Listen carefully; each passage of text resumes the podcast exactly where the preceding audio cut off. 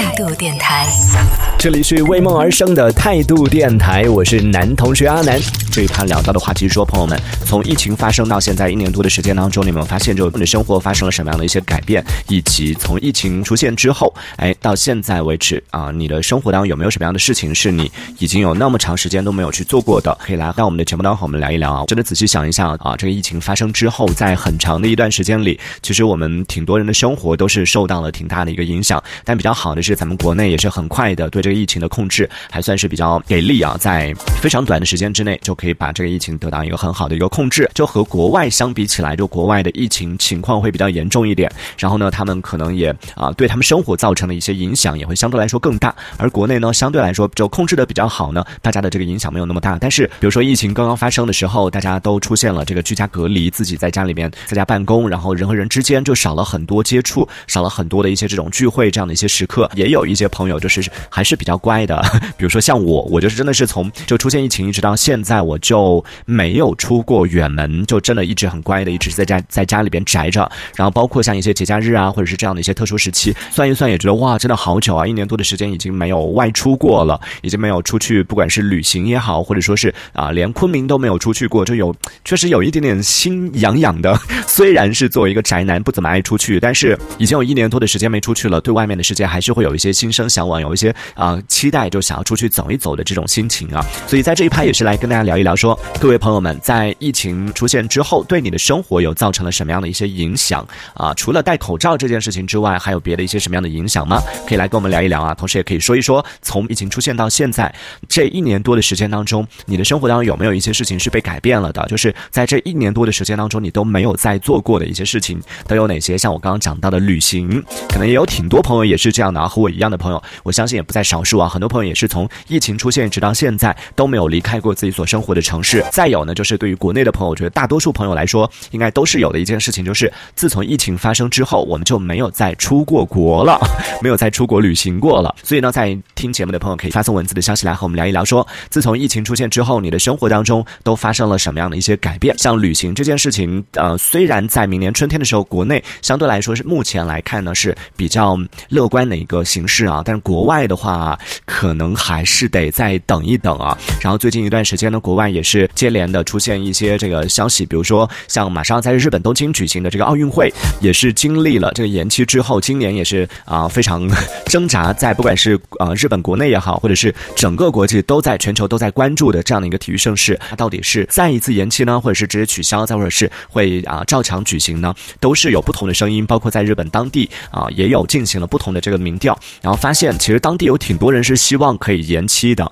然后也有一部分人呢是希望可以照常进行啊。当然，日本国政府呢他自己也是考虑到对这个国家的一些影响、国家形象的影响，以及这个奥运盛事也确实是会涉及到比较大的一些这个经济的，不管收入也好或者开销也好，都会牵扯到比较大的数额。所以呢，嗯，在慎重的考虑之后呢，他们还是坚持在今年的时候会举办这个奥运会。而在举办奥运会的时候呢，也出台了相应的一些这种应对这个啊新冠疫情出台还有相应的一些措施，当中就包括了说，在这一次的疫情当中呢，是在奥运会期间，是东京当地呢是。不会像就是居住在境外的人士，也就等于说外国的游客，你想要去参观或者是想要去参加这一次的奥运会现场去观看的话是没有机会的了，它是不开放这个入境的。那对于之前已经提前买了就奥运会的门票的朋友呢，也是进行了一定的这种官方是进行了退票，但是退票它它是只退就是门票的一个正价啊。但很多海外的一些朋友他购买的话，可能都是通过一些第三方的这种途径，或者说通过一些代理公司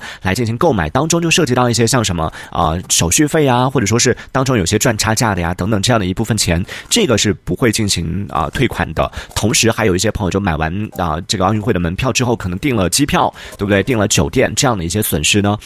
奥运会组委会他也是不负责来进行赔偿的，也就等于这部分的损失呢，就需要自己来进行承担了。但是你是没办法去享受这样的一些消费的，因为在奥运会期间，它东京是不向外就是境外人员开放的，你都没办法去到那个地方，就算你买了。飞机票，所以你也只能够进行这个退机票的这样的一个处理啊。这个事情呢，也是在最近一段时间，在呃，真的是世界各地啊，就不只是咱们国内。我不知道国内身边大家身边有没有朋友是已经买了就是去日本看奥运会的这个相关的一些啊这个票据的。国外可能会比较多一点啊，其他的一些国家城市。那这个事情呢，现在在全球都是备受关注的，然后在很多地方甚至是已经出现了一些比较小的维权了，比较气愤的，因为这件事情没办法退全票。虽然他这个组委会退的其实是确实是他的这个本身官方给给出的全票的价格，但是对于一些就相对来说，在这个过程里边买票的朋友，可能涉及到其他的一些费用呢，他是没办法来进行赔偿的。对于很多朋友来说，也确实是造成了不小的一笔损失啊。这个也是在疫情发生之后，你看啊，受到影响的这样的一些赛事。然后今年奥运会它的整个规模也是会发生就是一定的这种压缩挤缩啊，到现场呢也会出现，到时候我们也会看到 在现场转播或者是通过这样的一些直播的途径，可以看得到它的这个奥运会的一些盛世，同时呢也会看到就在现场可能会啊有一些真实的观众，同时有大量的这种假人，会有很多的一些纸板人坐在现场，这个好像也是在疫情发生之后啊，大家生活当中会出现的一个影响啊，包括像一些明星的演唱会啊，一些音乐会啊，一些这种活动一类的，都是取消了线下的这样的一些演出，然后改为了在线上进行一些线上的表演。当然，你说对于艺人来说，他们在采访的时候，很多艺人都表达了说，其实自己还是比较希望可以去到现场，然后去到体育馆里边也好，或者是啊，就能够和现场的歌迷和现场的粉丝有一些互动，能够看到乌泱乌泱的那么一堆人在现场的话，可能整个气氛会更好一点。但是在线上的话，虽然你也知道看得到线上，哇，可能能够看那个在线上能够容纳的人数会比你去现场的那种啊演唱会来的人数要更多，就可以同时观看你演出的人会更多。但是因为你没办法直接面对那个观众，没办法直接面对到就看到你的这个粉丝的热情，所以对于这些歌手，对于这样的一些表演者来说，他们其实还是也挺希望，就是可以疫情赶快结束，然后还是希望可以在现场和大家有这样的一些互动的。在线上唱